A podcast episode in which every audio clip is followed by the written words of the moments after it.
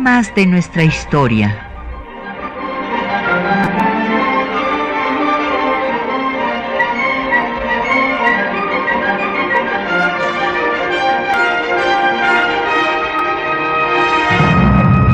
Un espacio que difunde el conocimiento del pasado para comprender nuestro presente. Programa a cargo de la maestra Patricia Galeana.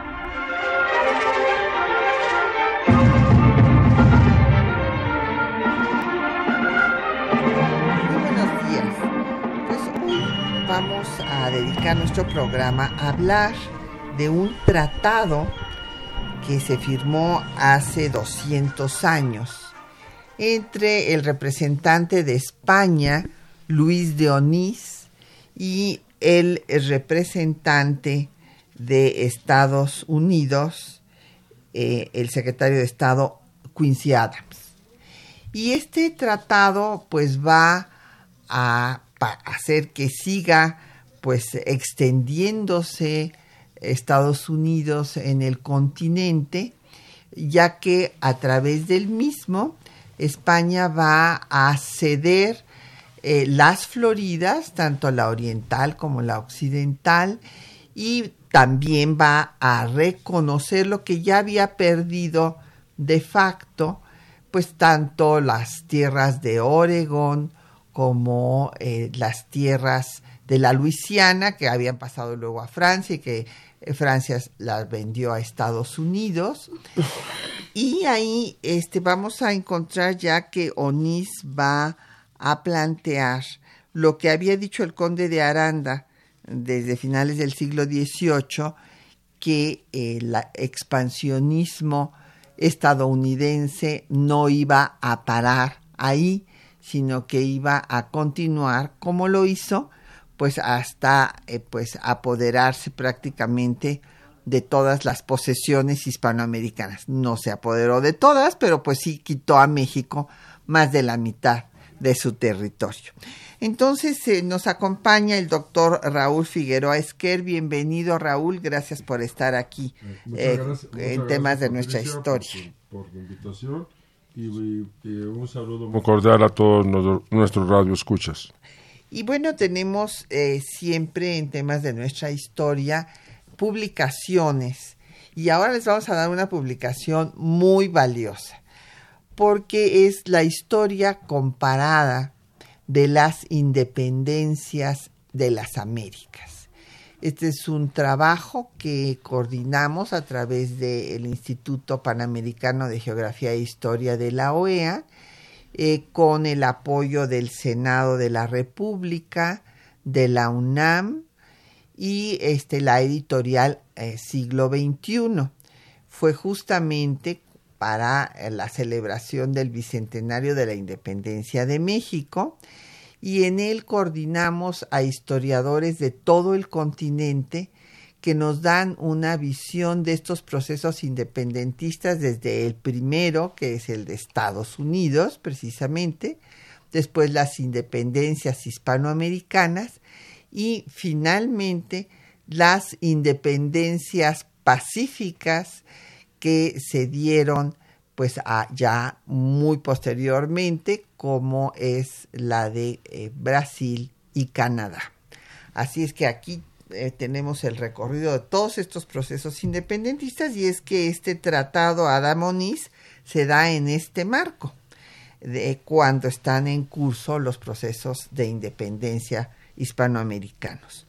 Eh, llámenos tenemos a su disposición el 55 36 89 89, una alada sin costo 01 800 505 26 88, un correo de voz 56 23 32 81, un correo electrónico temas de nuestra historia arroba yahoo.com mx Nos puede seguir por Twitter en arroba temas historia, por Facebook temas de nuestra historia UNAM y escuchar el programa si ahora no lo puede oír porque tiene que incorporarse a su trabajo. Bueno, pues lo puede escuchar en cualquier momento en esta semana en el www.radio.unam.mx.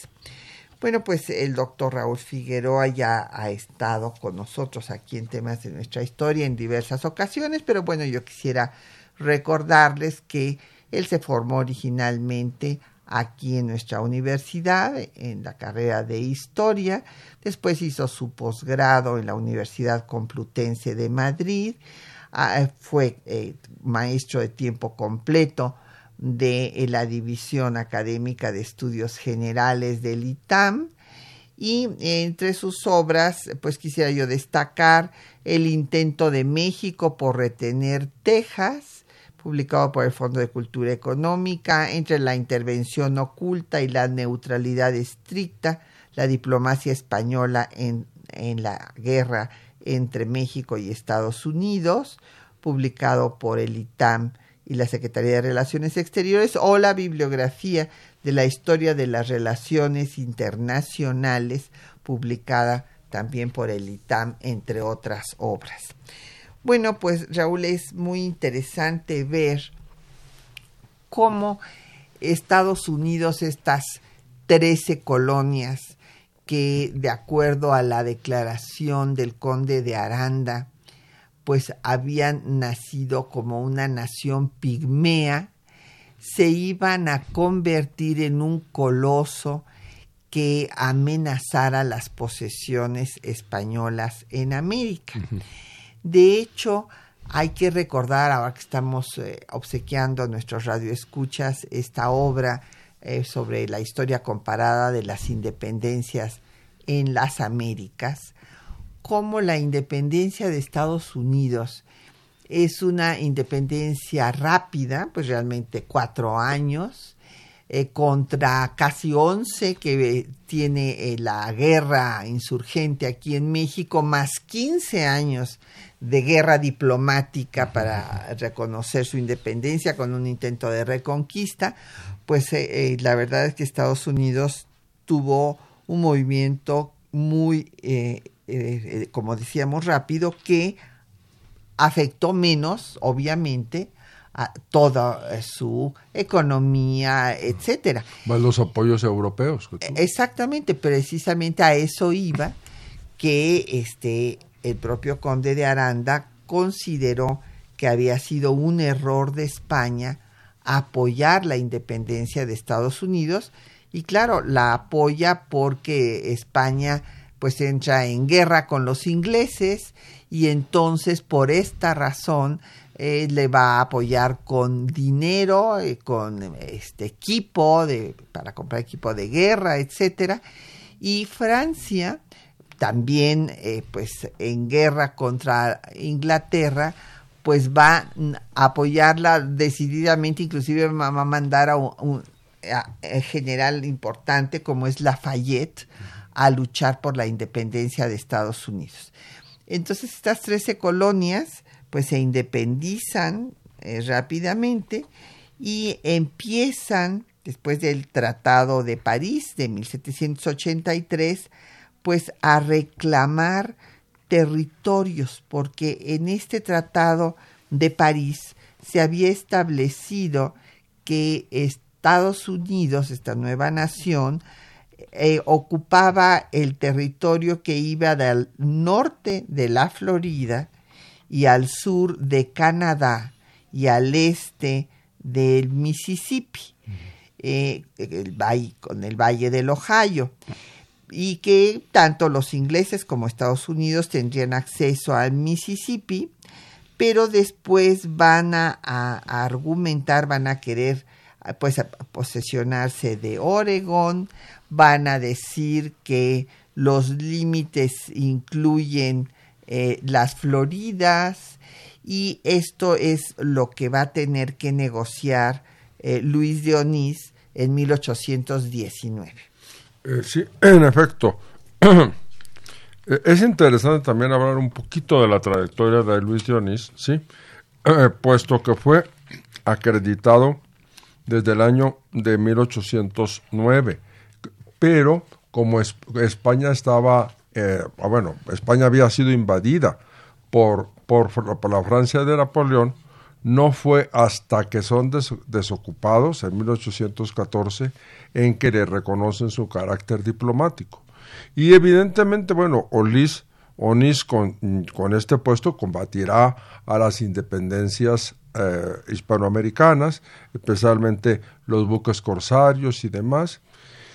Y bueno, eh, desde 1817 y claramente 1818, él se propone salvar Texas, salvar que Texas eh, fuese eh, parte, bueno, pues Texas que entonces era parte de la Nueva España, por lo tanto, pues era una era parte de las colonias de España y inicia una ardua negociación con John Quincy Adams, ¿sí? Eh, que en ese momento era secretario de Estado. Sabemos que John Quincy Adams pues fue todo un estadista y que provenía pues también como de una dinastía, puesto que su padre John Adams había sido el segundo presidente de Estados Unidos y John Quincy Adams en este momento era secretario de Estado, ¿sí? Entonces empieza la negociación, una negociación muy difícil porque como seguramente algunos, seguramente la doctora Galeana y todo nuestro auditorio sabe, eh, eh, me llama la atención que este tratado ha recibido distintos nombres, desde Tratado de la Florida, Tratado Transcontinental o de la Transcontinentalidad, que sí que significaba, pues que ya eh, iba los Estados Unidos a tener costas en el Pacífico, como explicó la doctora Galeana, a hablar del territorio de Oregon. ¿sí? ¿Sí? Entonces, eh, bueno, va a ser fundamental este, este tratado de límites eh, que va a definir, ¿no? Eh, y tendrá después pues mucha trascendencia ya en el México independiente, puesto que esto fijaba las fronteras entre la Nueva España y, y, los Estados Unidos, que después el México independiente, después de 1821, pues pugnará porque sea ratificado. ¿sí? Claro. Y bueno, también ahí vemos, y, hay un mapa de este tratado que está en el Archivo General de la Nación, que he tenido oportunidad de ver eh, personalmente, y ahí queda delimitada la frontera entre Texas y Coahuila. Y esta frontera se ve claramente en el mapa que está establecida en el río de las nueces. Pero eh, Estados Unidos desde un principio van a querer llegar hasta el río Bravo. Por esa razón, después Polk mentirá al Congreso de Estados Unidos mandando a un cuerpo militar a ocupar la parte mexicana y en esta este, escaramuza donde murieron unos 11, 12 estadounidenses, pues él va a argumentar que hay que lavar el honor de Estados Unidos y este pone a los mexicanos como si fueran los invasores al territorio estadounidense cuando era exactamente al revés. Y esta es la causa pues que le sirve para que el Congreso le autorice el dinero para invadir México de 1846 a 48 y sabemos que eh, pues personajes como el propio Abraham Lincoln escribió que eh, pues esto fue una mentira y es más lo dijo después en tribuna cuando se discute el tratado de paz llamado Guadalupe Hidalgo entre México y Estados Unidos al fin de esta guerra de conquista territorial, que las eh, muertes de los estadounidenses no se habían dado en territorio de Estados Unidos, sino que se habían dado en territorio mexicano. Y, bueno, pues vamos entonces a hacer ahora una pausa y vamos a escuchar eh, una eh, pues composición en homenaje a Fernando VII, porque hay que recordar que la crisis de la monarquía española, porque este, la intervención de Napoleón no es gratuita. O sea, la crisis era de los españoles.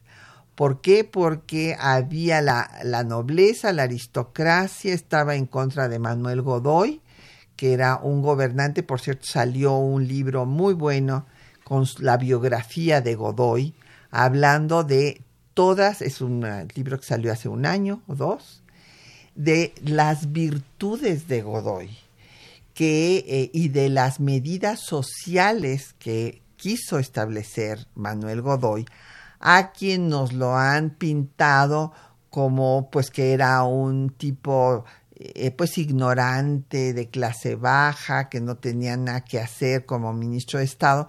Entonces la nobleza lo detestaba y este va a convencer a Fernando VII de que le quite el trono a su padre. Y ante esta crisis es cuando se pide la intervención de Napoleón I y bueno, pues obviamente Napoleón I ve la oportunidad de quitarlos a los dos, a Fernando VII y a Carlos IV y poner a su hermano José Bonaparte. Y empieza esto que en la historia española que de la cual es especialista el doctor Figueroa es la guerra de independencia de España para independizarse de los franceses y en todo este tiempo pues se está eh, esperando que regrese eh, el monarca legítimo de España que es Fernando VII. Entonces por eso vamos a escuchar esta composición que es una composición de 1814.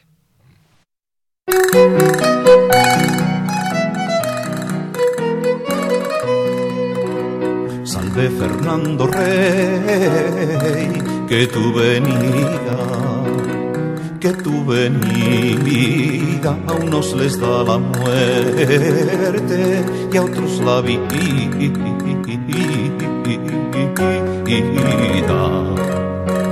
A unos les da la muerte y a otros la vida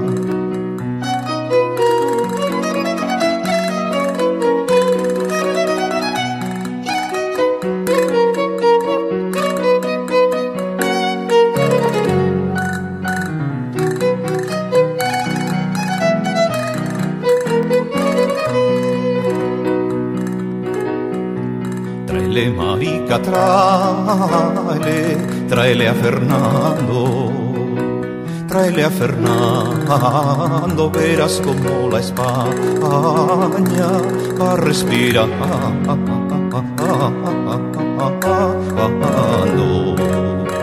Verás como la España va respirando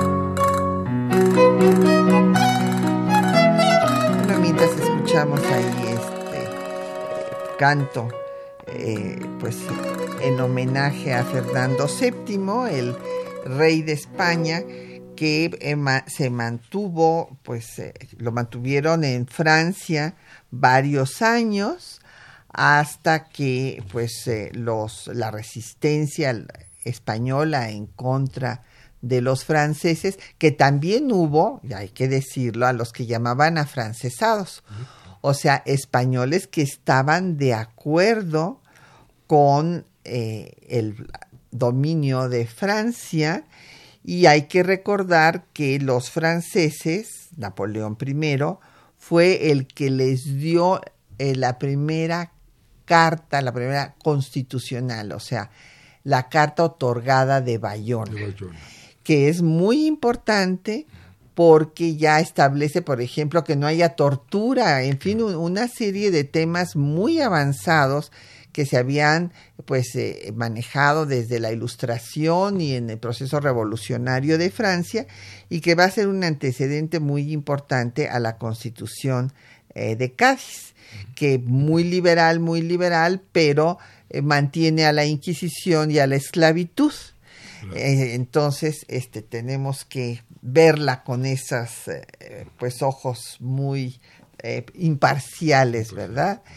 Y nos han llegado preguntas de nuestros radioescuchas. Don José Antonio Salas, de la Gustavo Amadero, eh, dice que los españoles llegaron hasta San Luis, Missouri, que luego perdieron estos territorios con la guerra de siete años. Sí, bueno, a ver, esto hay que matizarlo un poco.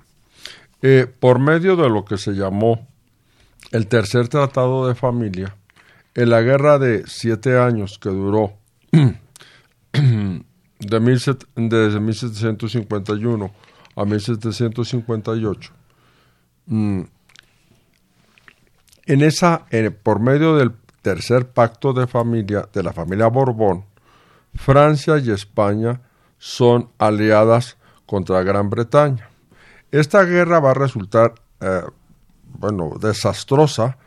Para Francia no se diga, pierde la eh, Quebec, o sea, lo que se llamaba el Canadá francés, pierde, eh, algunos le llaman la Primera Guerra Mundial porque se, combate, se combate en Europa, porque Prusia es aliada de, de Gran Bretaña, se combate en América del Norte, lo que hoy es el Canadá, y se combate también en la India. Entonces, esto es desastroso para Francia. Ahora bien, como España había dado un apoyo irrestricto a los franceses, eh, Luis XV y, y Choiseul, su ministro, se sienten con la obligación de compensar a los españoles. Y además habían quedado muy diezmados. Entonces transfieren un territorio llamado la Luisiana, que pues no es la Luisiana actual, sino es un territorio muy indefinido, que supuestamente llegaba hasta las Dakotas, o sea, muy, muy al norte de, de la actual Unión Americana. Entonces, ¿qué sucede? Que al haber esta transferencia, el llamado territorio de la Luisiana se pasará a poder de España de 1756 a 1795. Tenemos ese periodo en que la Luisiana fue española. En 1795, precisamente eh, después de las derrotas de Francia en la segunda coalición, Godoy cedió, bueno, devolvió la Luisiana a a Francia, ¿sí? Y ya como, como explicó aquí la doctora Patricia Galeana, pues sí, en 1803 es Francia la que se lo vende a Napoleón. Entonces, por eso, en, eh, no en toda la Luisiana, pero especialmente en Nueva Orleans, todavía hasta los años 40 y 50, al revisar yo eh, documentos de primera mano, pues mm, sorprende que eh, la prensa había periódicos en inglés, en francés y en español. En este lugar, pues que era muy, como habían pasado distintos tipos de colonizaciones, pues sí, era un lugar muy, muy cosmopolita, en el sentido de que eh, el francés realmente empieza a declinar como lengua hasta después de la, de la guerra civil, ¿sí? Entonces, eh, hay que, que si los españoles llegaron hasta San Luis, Missouri, todo, sí, no es, no es, es cierto, pero no, se, no lograron establecer un pleno dominio. Su pleno dominio era la Luisiana actual, ¿sí? Con su, con su gran puerto, que, que era Nueva, Nueva Orleans, porque recordemos que Nueva Orleans es un puerto doble, porque es la desembocadura del Mississippi, que es un río navegable, y además, pues, es como se le llamaba el, cuarto creciente, porque está también en el Golfo de México y eso facilita las comunicaciones con La Habana y con Veracruz. Así es. Y bueno, es muy importante eh, señalar que muchos de estos tratados había una gran indefinición por falta de conocimientos geográficos inclusive de, de estos territorios.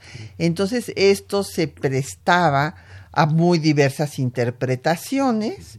Y bueno, claro, pues eh, los Estados Unidos siempre los interpretaban a su favor de que eran territorios que les correspondían y en este caso, en la, para las negociaciones de eh, ONIS, que van a ser dos años, porque como en efecto explicó el doctor Figueroa, primero no le reconocieron eh, su calidad de representante del gobierno español, que realmente era representante de la Junta Central, porque Fernando VII estaba cautivo en Francia.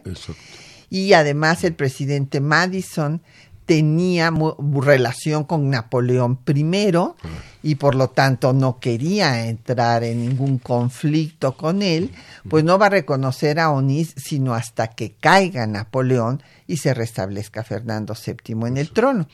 Y entonces van a tener lugar estas negociaciones, que es de lo que nos pregunta Don Efren Martínez de la Gustavo Madero nos dice que en qué consisten estos tratados que cumplen 200 años. Pues consisten en la definición de fronteras entre las posesiones españolas y Estados Unidos. Y este pues eran muy complicadas, fueron dos años de negociaciones por estas indefiniciones geográficas que había habido en los tratados previos. Y aquí hay un tema muy interesante, que es eh, cómo en este momento, en, eh, bueno, desde 1803 que se va a vender la Luisiana por parte de Francia a Estados Unidos, con lo que Estados Unidos duplica su territorio, eh, lo que implicó esa compra de la Luisiana es la tercera parte del territorio total de Estados Unidos en la actualidad, nada menos. Y esto pues echó abajo el eh, deseo de Maurice de Talleyrand, este canciller eh, francés que lo mismo estuvo con el imperio que con la monarquía porque fue canciller mucho tiempo y que eh, había hablado también de la importancia de ponerle un dique a Estados Unidos. Y para ello recomendaba que eh, Francia tuviera posesiones en América. Pero las cosas se complican con todas las coaliciones en contra de la Revolución Francesa y de Napoleón, y pues con la independencia de Haití, que también se va a dar, y bueno, y con esta venta de la Luisiana. Pero esta idea de Maurice de Talleyrand que no pudo realizar Napoleón I, la pondrá en práctica después Napoleón III, ¿verdad? Con el establecimiento del imperio de Maximiliano.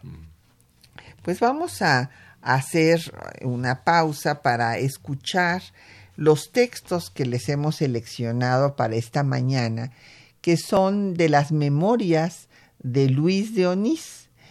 Ahí él refiere pues lo difícil de su misión y este, en estas eh, dos, años de negociaciones y también podrán ustedes escuchar eh, las declaraciones de John Quincy Adams que ya eh, da desde estos momentos, estamos hablando de 1819, pues lo que conocemos como la doctrina del destino manifiesto, porque Adams señala que parece que la providencia divina pues tiene destinado que haya este un solo país en todo el continente, así lo dice, con una misma lengua, con en fin, entonces pues el destino manifiesto de que Estados Unidos tenía que imperar sobre toda América. Eh, y verán ustedes pues cómo queda eh, la, estos eh, límites entre las posesiones españolas y Estados Unidos. Escuchemos.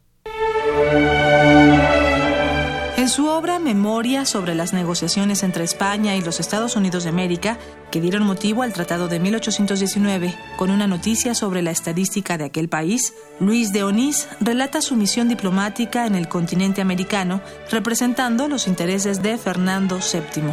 Onís se enfrentó a los intereses expansionistas estadounidenses en la difícil situación de España, después de la invasión napoleónica y ante los procesos independentistas en América. Aun cuando llegó desde 1809, el gobierno estadounidense aceptó las cartas credenciales de Onís hasta el 20 de diciembre de 1815, una vez que se había consumado la derrota de Napoleón en Europa. Su misión diplomática era Evitar el peligro, fijar fronteras de Nueva España y del Nuevo México de un modo conveniente, alejando de aquellas preciosas posesiones a los americanos lo más que fuese posible. En varias ocasiones el representante español se vio obligado a protestar ante el peligro de invasión a Florida. Tras dos años de negociaciones, ambos países firmaron el Tratado Adams-Onís del 22 de febrero de 1819, que estableció los límites de la frontera entre la Nueva España y Estados Unidos. El tratado fue firmado por el secretario de Estado estadounidense John Quincy Adams y por el ministro plenipotenciario de España en Washington, Luis de Onís. Los puntos más importantes del tratado señalan Artículo primero. Habrá una paz sólida e inviolable y una amistad sincera entre Su Majestad Católica, sus sucesores y súbditos, y los Estados Unidos y sus ciudadanos, sin excepción de personas ni lugares. Artículo segundo. Su Majestad Católica cede a los Estados Unidos en toda propiedad y soberanía todos los territorios que le pertenecen situados al este del Mississippi, conocidos bajo el nombre de Florida Occidental y Florida Oriental. Artículo quinto. A los habitantes de todos los territorios cedidos se les conservará el ejercicio libre de su religión sin restricción alguna, y todos los que quisieren trasladarse a los dominios españoles se les permitirá la venta o extracción de sus efectos en cualquiera tiempo, sin que pueda exigírseles en uno ni otro caso derecho alguno. Artículo noveno. Las dos altas partes contratantes, animadas de los más vivos deseos de conciliación, y con el objeto de cortar de raíz todas las discusiones que han existido entre ellas y afianzar la buena armonía que desean mantener perpetuamente, renuncian una y otra, recíprocamente, a todas las reclamaciones de daños y perjuicios que así ellas, con sus respectivos súbditos y ciudadanos, hayan experimentado hasta el día en que se firme este tratado. Con la firma del Tratado Adams-Onís, España obtuvo el reconocimiento de su soberanía sobre Texas a cambio de ceder Florida y se permitió a Estados Unidos expandir su frontera hasta el Pacífico por encima del paralelo 42 grados, más allá del río Sabina y Arkansas. En consecuencia, España perdió las Floridas y las posesiones que había perdido de facto con anterioridad, como Oregón y Luisiana, así como la posibilidad de navegar el río Mississippi. La firma del Tratado Adams-Onís representó un avance más en la política expansionista estadounidense. El propio John Quincy Adams señaló. La totalidad del continente norteamericano parece encontrarse destinado por la divina providencia para ser poblado por una sola nación, hablando un solo idioma, profesando un sistema uniforme de principios religiosos y políticos. El Tratado Adams-Onís fue ratificado el 21 de febrero de 1821, tres días antes de que se firmara el Plan de Iguala. Así, el acoso estadounidense sobre México se dejó sentir desde antes de la consumación de la independencia, pues los vecinos del norte tenían la convicción de que los mexicanos no podían gobernar un territorio tan vasto.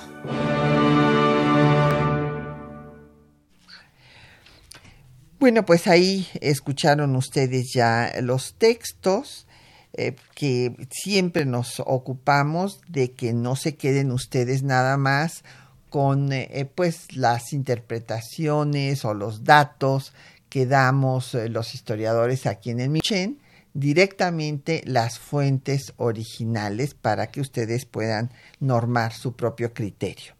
Nos han llegado otras preguntas y comentarios don Mario Orozco Méndez, a quien les mandamos muchos saludos allá en Iztacalco, pues eh, está eh, pues impresionado por lo visionario del conde de Aranda, que cómo eh, pues pudo tener esta visión, que cuál es su formación. Realmente era un hombre muy brillante. Era sumamente brillante. recordemos que bueno, para ver su nombre completo, Pedro Pablo Abarca de Bolea, duodécimo conde de Aramda. Nada menos. Nada más. Entonces, él era un, era un hombre de la alta aristocracia aragonesa y fiel a Carlos III, porque Carlos III desconfiaba mucho de la aristocracia. Sus grandes colaboradores, ¿sí? como Galvez, como Campomanes y demás. Florida Blanca por Florida Blanca, sí, todos ellos venían de grupos pues, de la pequeña burguesía, ¿sí? Y de lugares eh, eh, en los limítrofes de la, de la península, de Murcia, de Asturias y demás. En cambio, pues este señor, bueno, aparte de ser un, noble, es un, es un ilustrado. Sabemos que tenía una, una, una correspondencia importante, pues nada menos y nada más que con Voltaire. Sabemos también que los polacos mientras están habiendo los repartos de Polonia, para conservar lo que quedaba de Polonia, lo quisieron nombrar nada menos y nada más que como rey de Polonia, ¿sí? Entonces, y que realmente eh, sus embajadas, porque fueron varias en, en, en, París, pues era un hombre que tenía una visión, pues sí, eh, geoestratégica, eh, eh, global, podríamos decirlo. Global, sí. sí, realmente es, era un hombre fuera, fuera de serie, ¿sí? Este, después fue, mm, aunque gobierna un poco con Carlos IV, después es desplazado, porque también viene la Revolución Francesa a partir del 89 y sobre todo del 91, ya con la ejecución de Luis XVI, pues conmueve a toda Europa y muchos políticos de antaño, ¿no? pues ya no cabían en el nuevo orden, como, suele, como suele pasar en, la política. Con estos cambios, claro, tan, tan, radicales.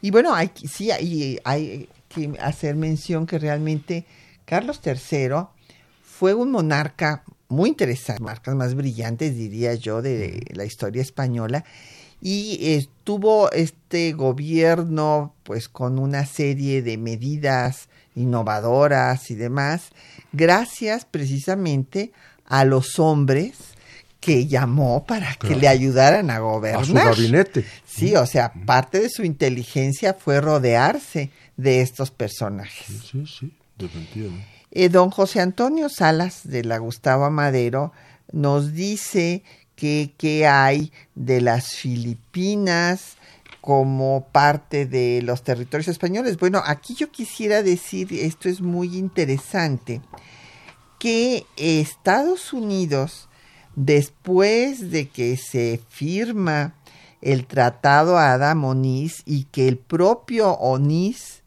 dijo que Estados Unidos no se iba a quedar ahí, o sea, también era, era obvio que querían seguirse expandiendo, pues hubo planes eh, de los estadounidenses para posesionarse de las islas del Caribe, concretamente de Cuba y Puerto Rico, y también eh, que, bueno, querían tomarlas antes de que fueran a quedar en manos de los ingleses y planteó hasta eh, tomar las Islas Canarias y de los Baleares.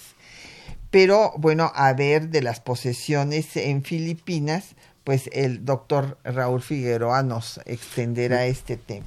Sí, mire, eh, las Filipinas, aunque formalmente eran una, una colonia de España, en realidad todos sus nexos los tenía con la Nueva España. Recordemos la llegada del famoso galeón de Manila o, o galeón de, ha recibido distintos nombres. Recordemos que esta conexión entre Manila y Acapulco, ¿sí?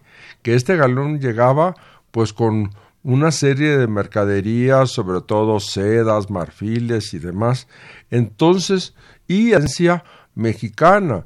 Eh, eh, sabemos que un grupo importante de indígenas de las caltecas fueron colonizadores de las Filipinas.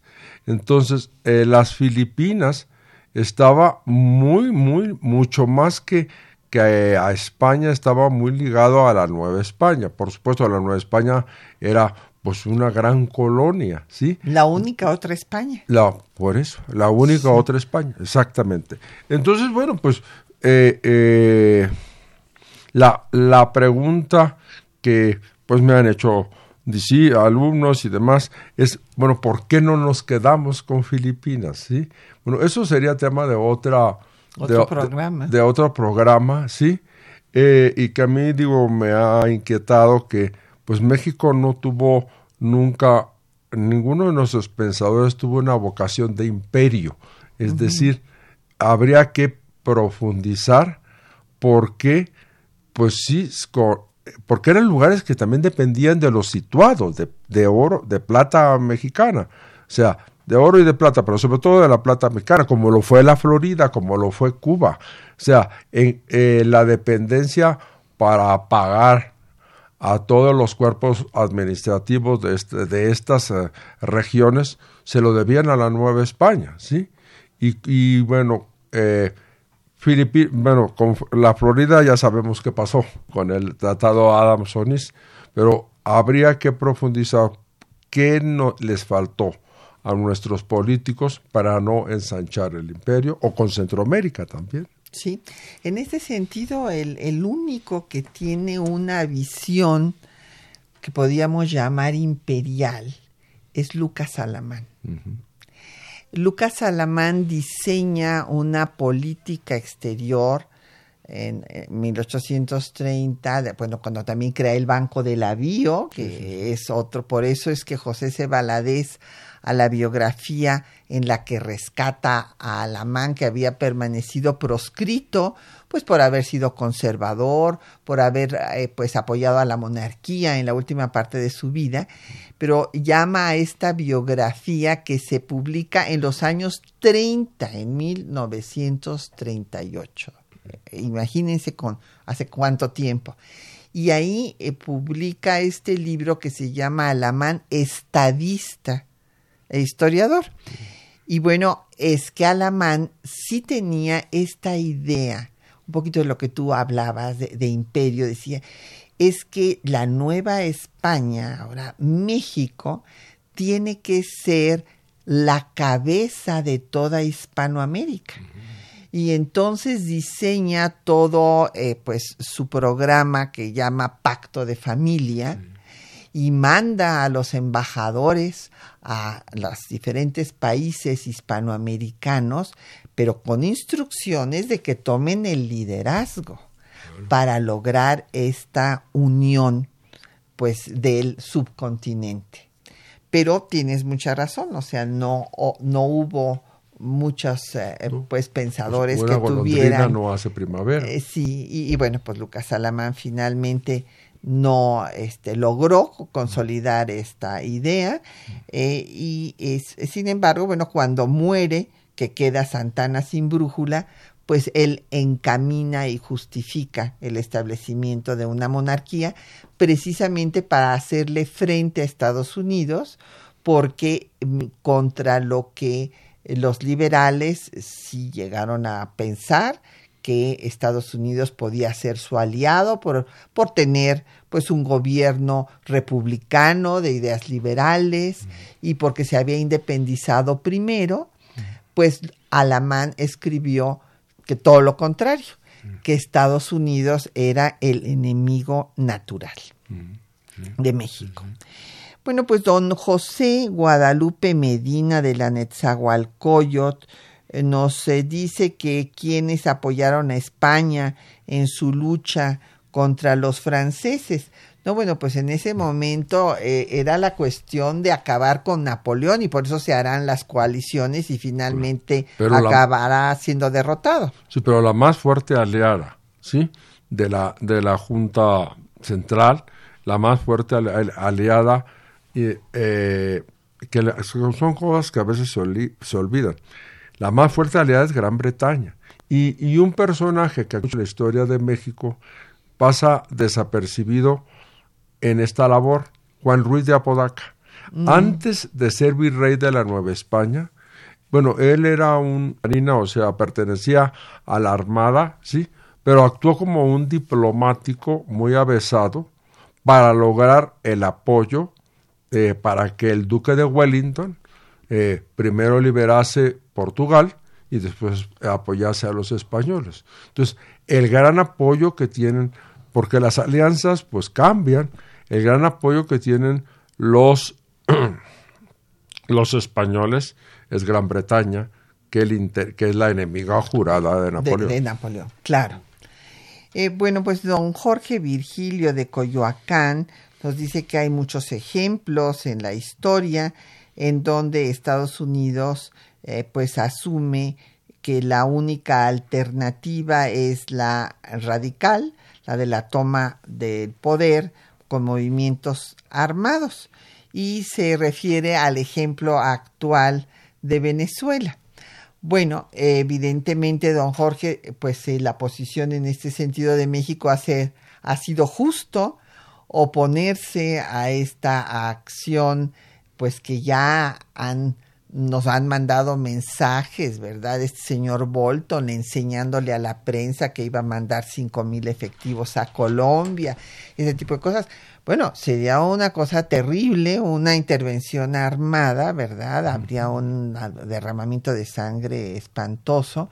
Y bueno, pues esperamos que pueda darse una salida pacífica, negociada a esta crisis que vive el pueblo venezolano. Eh, Raúl Horta Retana de Miguel Hidalgo eh, felicita al programa, muchísimas gracias. Y vamos a hacer otra pausa para escuchar la batalla de Nueva Orleans. Eh, precisamente este puerto que tiene este doble puerto, como nos decía el doctor Figueroa, tanto del Mississippi como pues para llegar al Golfo de México. Y eh, pues esta es una composición de 1814 en donde Estados Unidos logra ganar Nueva Orleans precisamente en contra de los ingleses. Escuchemos.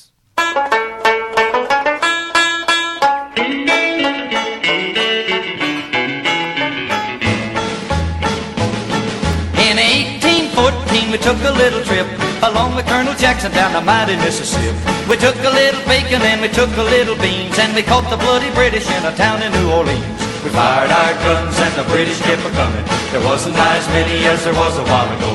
We fired once more and they began to run it on down the Mississippi to the Gulf of Mexico. We looked down a river and we see the British come And there must have been a hundred of them beating on the drum. They stepped so high and they made the bugles ring.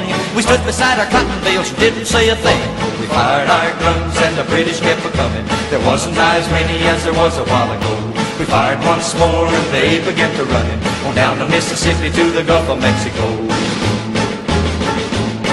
Old Hickory said we could take 'em by surprise. If we didn't fire muskets till we looked 'em in the eye. We held our fire till we see their faces well Then we opened up our squirrel guns and really gave 'em well. We fired our guns and the British kept coming. There wasn't as many as there was a while ago. We fired once more and they began to run it. On down the Mississippi to the Gulf of Mexico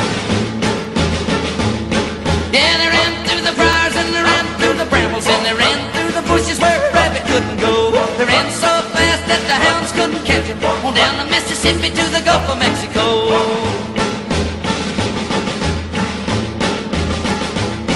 We fired our cannon till the barrel melted down. So we grabbed an alligator and we fought another round. We filled his head with cannonballs and powdered his behind. And when we touched the powder off, the gator lost his mind. We fired our guns and the British kept a coming. There wasn't as many as there was a while ago. We fired once more and they began to run. On down the Mississippi to the Gulf of Mexico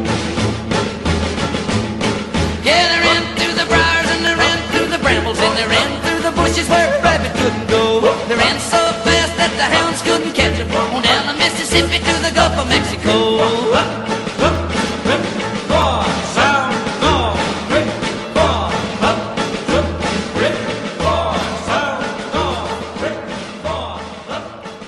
Bueno, pues aquí tienen ustedes la batalla de Nueva Orleans, que después, y bueno, cuando estemos allá por el mes de mayo, recordando la batalla del 5 de mayo, vamos a ponerle la versión de las que nos daba cuenta el doctor Raúl Figueroa, con esta misma música, pero mexicanizado, y ahí pues el héroe es Zaragoza, que derrota a los franceses. Bueno, pues nos han llegado muchos comentarios. Entre ellos, pues nos eh, dice eh, Cecilia Pineda Mendiola, de Benito Juárez, que es muy difícil entender todas las intervenciones que ha sufrido México. Bueno, tiene usted razón, doña Cecilia, porque pues han sido muchas. Es que déjenme decirles, creo que esto es muy importante para que tratemos de entender por qué. Nuestro país tiene una, pues, una posición geoestratégica fundamental. Entre ese es la parte, bueno, junto con Centroamérica más angosta para comunicar y de hecho se hizo el, el, proyecto de hacer la comunicación interoceánica en Tehuantepec y es además la frontera de Iberoamérica con la América anglosajona eh, protestante. Entonces, somos, eh, y ahí geografía es destino, ¿verdad? Entonces, nuestra vecindad con Estados Unidos nos ha marcado también, evidentemente, ha marcado nuestra historia. Eh, decía O'Gorman que era el trauma de la historia de México. Y en este sentido, desde que la Nueva España, porque también hay que decirlo, era la joya más preciada de la corona española, por eso se resistían a perderla. Por eso fue la guerra de 11 años y 15 años más con un intento de reconquista se resistieron a reconocer la independencia de los españoles. Pues una vez que esta se consuma, pues entonces las diferentes potencias de la época quieren tomar el lugar de la antigua metrópoli de España a Estados Unidos, pues posesionarse de la mayor parte de su territorio. Inglaterra adueñarse de su economía, y ahí los tenemos con los empréstitos, con la minería, y Francia intervenir. Y poner el dique que había planteado Maurice de Talleyrand este, para detener justo a Estados Unidos y no perder un papel hegemónico en el mundo. el famoso Valladar, ¿no? Del que también habla Alamán, ¿sí? Así que, es. Que México debía de servir como Valladar, es decir, como Valladar, como, como dique, sí, ante el expansionismo norteamericano, territorial. Así es. Don Agustín Mondragón de la Cuauhtémoc nos dice que, bueno, pues siempre eh, las grandes potencias han querido, pues, eh, tomar los recursos naturales de las nuevas naciones y que eh, pues la culpa no es tanto de estas potencias, ya sea europeas o estadounidenses, sino de los gobernantes mexicanos que no han sabido defender a la patria. Bueno, ha habido de todo, ¿verdad? Ah, también ha habido quienes sí la han sabido defender. Mencionábamos ahorita a Zaragoza, recordemos a Benito Juárez. Por supuesto, por supuesto. Don Gildardo Solís de Tlalpan eh, felicita el programa y dice que cómo fue que Francia moviera a toda su tropa. No sé si se está usted refiriendo, don Gildardo, cuando eh, en la intervención francesa, que en efecto llegaron a tener un contingente enorme porque pues eh, llegaban a todas las regiones del territorio nacional para tratar de estabilizar, de acabar con la resistencia republicana y establecer al segundo imperio y este que se quedaron en una guerra sin término. Bueno, yo me imagino que sí se va a estar usted refiriendo a la intervención francesa en México y bueno, sí, en ese sentido se tuvieron que ir por donde habían venido. Ahí fue muy interesante, Raúl, no sé si te acuerdas, cuando tuvimos esta reunión de Arisi, de la Asociación eh, de Estudiosos sobre la Reforma, Intervención Francesa y Segundo Imperio, que estuvimos en la Sorbona, en, en ese salón bellísimo donde está este Richelieu y donde están las pinturas de los grandes eh, pensadores franceses y políticos de Francia. Y eh, el historiador francés Ovenel, eh, tuve una discusión pública con él porque él había estado endulzando la intervención francesa todo lo que había podido. Yo le dije, bueno, a ver, hay que recordar a Dupont y todas las barbaridades, las poblaciones enteras que arrasó. sí. Era tan sanguinario que el propio Maximiliano le pedía a Napoleón III que se lo llevara. Y Genigros también. Exactamente. Y bueno, total que, que nos hemos hecho muy amigos, o Benel y yo ahora. Va a venir próximamente, a ver si lo traemos aquí a temas de nuestra historia. Y acabó por decirme, bueno, ya, está bien, tienes razón, perdió, ni modo. Porque Sí, me acuerdo que él insistía en que Francia buscaba la pacificación, pero nunca hubo pacificación. Pues no, no, porque la resistencia republicana siguió siempre en pie de lucha y como muy bien pues nos menciona en ese sentido don Eduardo Solís, pues México fue para Francia en ese momento lo que Vietnam fue para Estados Unidos en el siglo XX. O sea, México eh, le infringió una derrota tal a Francia que lo que Napoleón III creyó que iba a ser eh, pues eh, la parte más gloriosa de su reinado se convirtió en el inicio de su caída.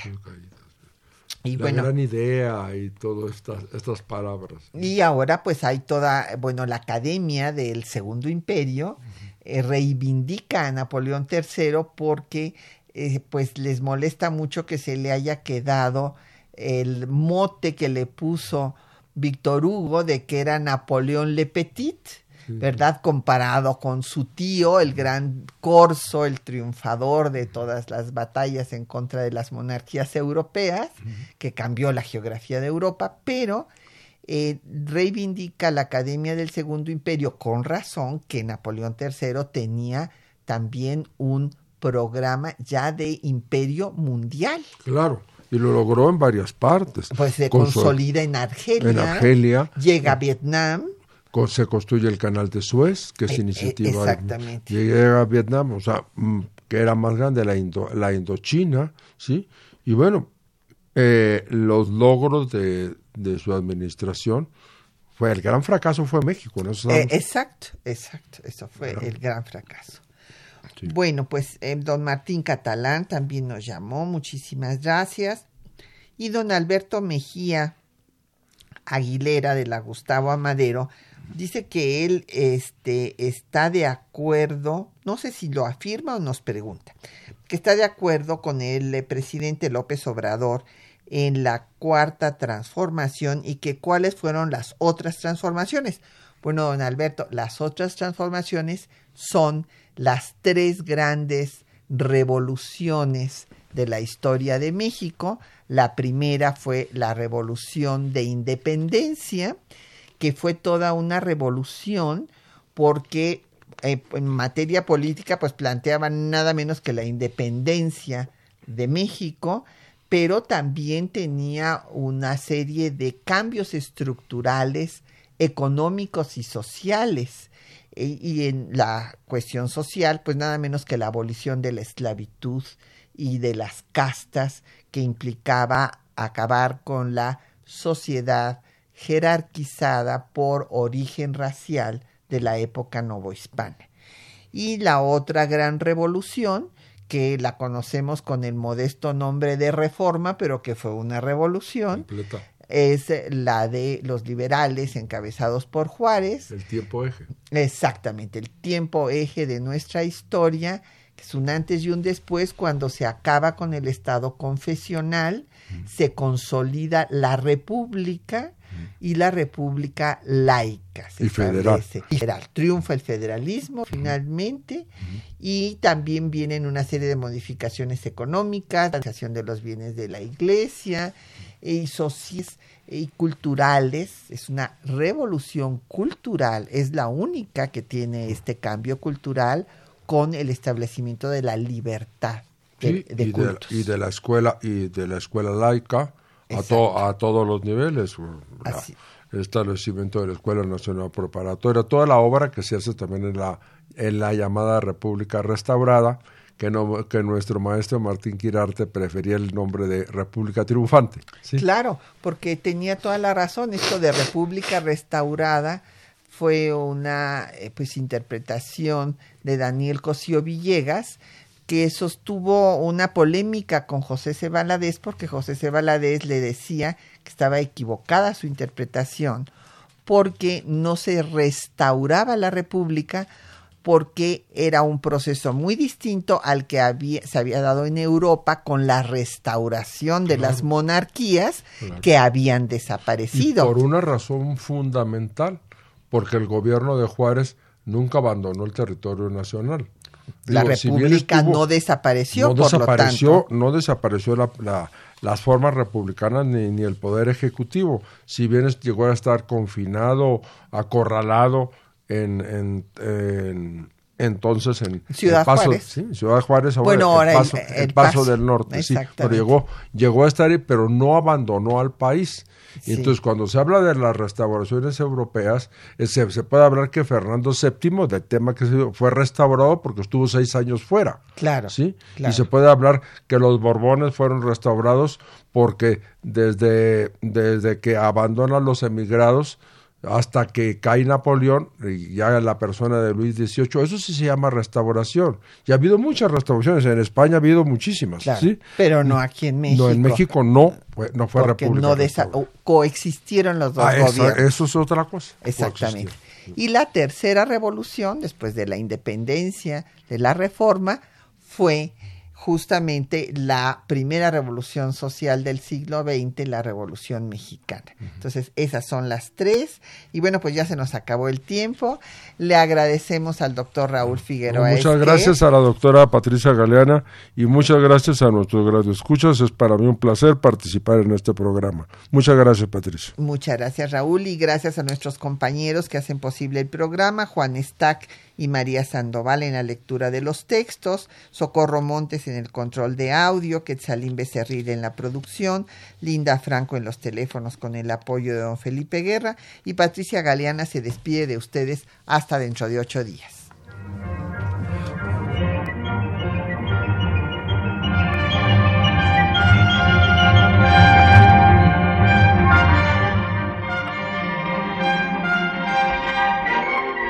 Temas de nuestra historia.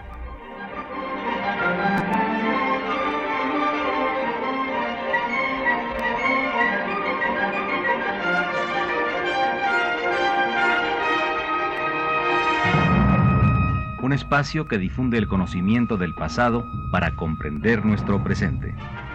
Programa a cargo de la maestra Patricia Galeana.